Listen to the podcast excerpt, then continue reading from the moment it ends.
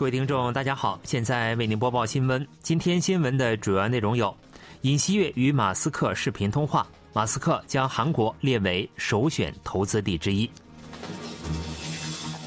尹锡悦表示，民关所有部门应为增进出口团结一致。安理会北韩问题审议未能得出结论，美国对全世界表示忧虑。以下请听详细内容。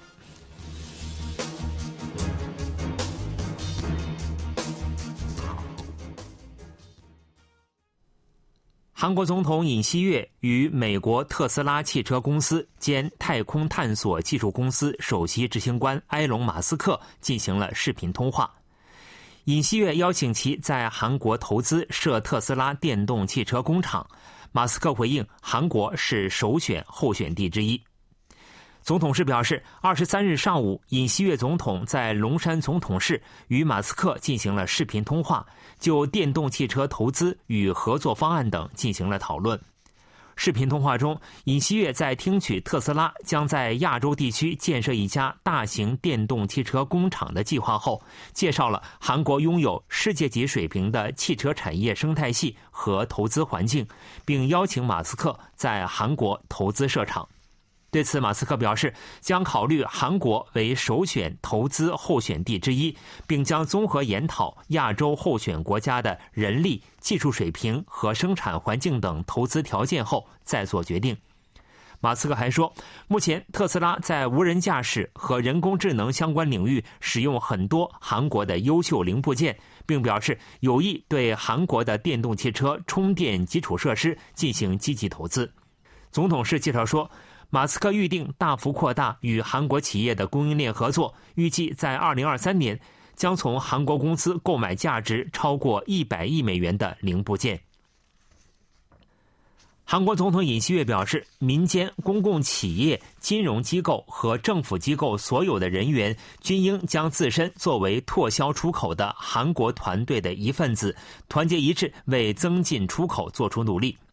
尹锡悦二十三日在首尔瑞草区大韩贸易投资振兴公社主持召开第一次出口战略会议时表示，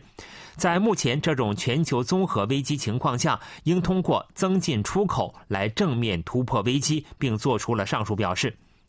尹锡悦再次强调，在此前紧急经济民生会议中提及的泛政府部门产业部门化时表示，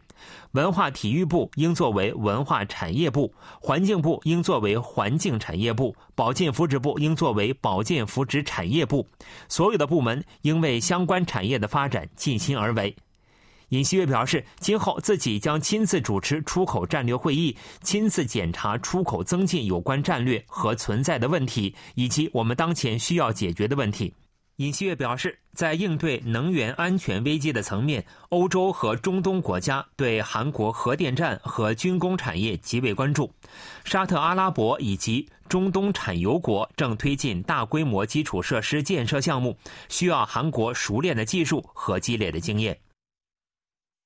韩国执政党国民力量党二十三日在议员大会中决定，首先处理明年度预算案后，再实施梨泰院踩踏事故国政调查。执政党明确表示，不能完全听从在野党共同民主党的要求，不符合原则的过分要求将予以拒绝。虽然执政党已决定参与国政调查，不过表示将对调查期间和总统室等调查对象机构等内容进行后续谈判。共同民主党表示，为查明真相的泛国民签名运动，仅时隔十天就超过了一百万人，强调国政调查是国民的命令。共同民主党还说，二十三日下午召开国政调查特委会会议，选出委员长和干事，并拟定国政调查计划书，在二十四日国会全体会议中予以处理。共同民主党说，考虑到执政党的立场，国政调查的调查范围可以予以调整。但总统室国政状况是必须包括在调查对象内。另据最新报道，朝野党就梨泰院踩踏事故国政调查戏剧性的达成了协议。国民力量党国会代表朱豪英和共同民主党国会代表朴洪根当天下午进行会晤，就实施梨泰院事故国政调查达成了协议。国政调查期间，从十一月二十四日起共四十五天，必要时可通过全体会议的表决予以延长。朝野还决定，明年度预算案处理后，立即进行机关报告、现场验证和听证会等国政调查流程。调查对象机构包括总统室国政状况室、国家安保室危机管理中心、行政安全部等有关部门、大检察厅和警察厅等。梨泰院踩踏事故遇难者家属首次召开记者会。遇难者家属说出了压抑在心中的痛苦和悲伤，强烈敦促政府真诚道歉并追究责任。梨泰院踩踏事故遇难者家属首次站在了媒体前，年轻的孩子先一步离开了他们，怎不令人感到悲痛？一位父亲在事故发生的第二天接到了女儿应聘的一家公司的合格通知。已故高孝恩的父亲说。女儿考上以后，打电话给我，兴奋地说：“爸，我考上了。”我后来听手机里录下的女儿的声音，又流下了眼泪。还有人在夜晚听到风吹大门的声音，或听到孩子留下的手机里每天凌晨响起的闹钟声，就会误以为是孩子回来了。已故李敏儿的遗属说：“现在我也觉得，到了晚上，孩子会开门进来。”已故李南勋的遗属说。到了凌晨五点三十分，儿子手机里的闹钟就会响起。孩子清晨起来上班，他忍着腰痛勤奋努力。可是现在他已经不在我身边了。遗属一一说出心中的伤感和对亲人的思念。记者会场上笼罩着悲痛的气氛。遗嘱表示，绝对不能再发生这种悲剧，应彻底追查责任，政府也应真诚道歉。并要求保障受害人也参与真相调查。已故宋恩智的父亲说：“我想知道，在花样年华的儿子和女儿的生命烛光熄灭的那一刻，他们在做些什么？”除了部分遇难者家属当天召开记者会之外，另有二十余名遇难者家属在准备以国家为对象提起损害赔偿诉讼。美国国防部表示。联合国安理会就北韩发射洲际弹道导弹问题进行讨论，但最终未能得出结论。对此，美国不仅对中国，还将对全世界表示忧虑。美国国防部副新闻秘书萨布丽娜·辛格在当地时间二十二日举行的视频新闻发布会上，就中国在联合国安理会会议上拒绝讨论对北韩采取新制裁问题一事称。美方一直对北韩威胁安全的行为及其影响发出强硬的声音，美国将对此问题明确表示忧虑。美国国防部长奥斯汀与中国国防部长魏凤和举行会谈时，已就此问题表示忧虑。美国不仅对中国，还将对全世界表示相关忧虑。此前，美中防长以在柬埔寨举行的第九届东盟防长扩大会为契机，另行举行会谈，就北韩发射洲际弹道导弹等问题进行了讨论。奥斯汀对北韩的挑衅行为表示忧虑，并要求中国彻底履行联合国安理会决议。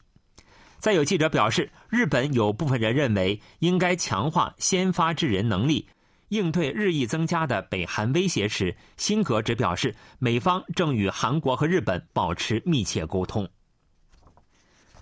本月二十四日起，韩国咖啡厅、餐厅和便利店等将被禁止使用一次性用品，不仅塑料袋、塑料吸管等也被禁止使用，但增设一年过渡期，从而引发争论。二十四日起，咖啡厅和餐厅被禁止使用塑料吸管、搅拌棒和纸杯。便利店、超市和糕点店也禁止提供购买使用的塑料袋。下雨天，大型商场提供的防滴水一次性雨伞塑料套被禁用。体育设施内使用的塑料助威道具也被禁用。根据去年十二月修订的资源再活用法施行规则，从本月二十四日起大幅加强使用一次性用品的限制。但环境部在为期一年的过渡期内暂不对违规行为予以处罚。环境部资源循环局长郑先和表示，为了形成禁止使用一次性用品的文化和改变人们使用一次性用品的习惯，需要一些时间。这并非只是为了处罚，而是进行文化和改变一贯作风的运动，必须确保充分的时间。政府和市民团体表示，为遏制塑料污染，必须强制限制，增设一年的过渡期将导致禁令有名无实。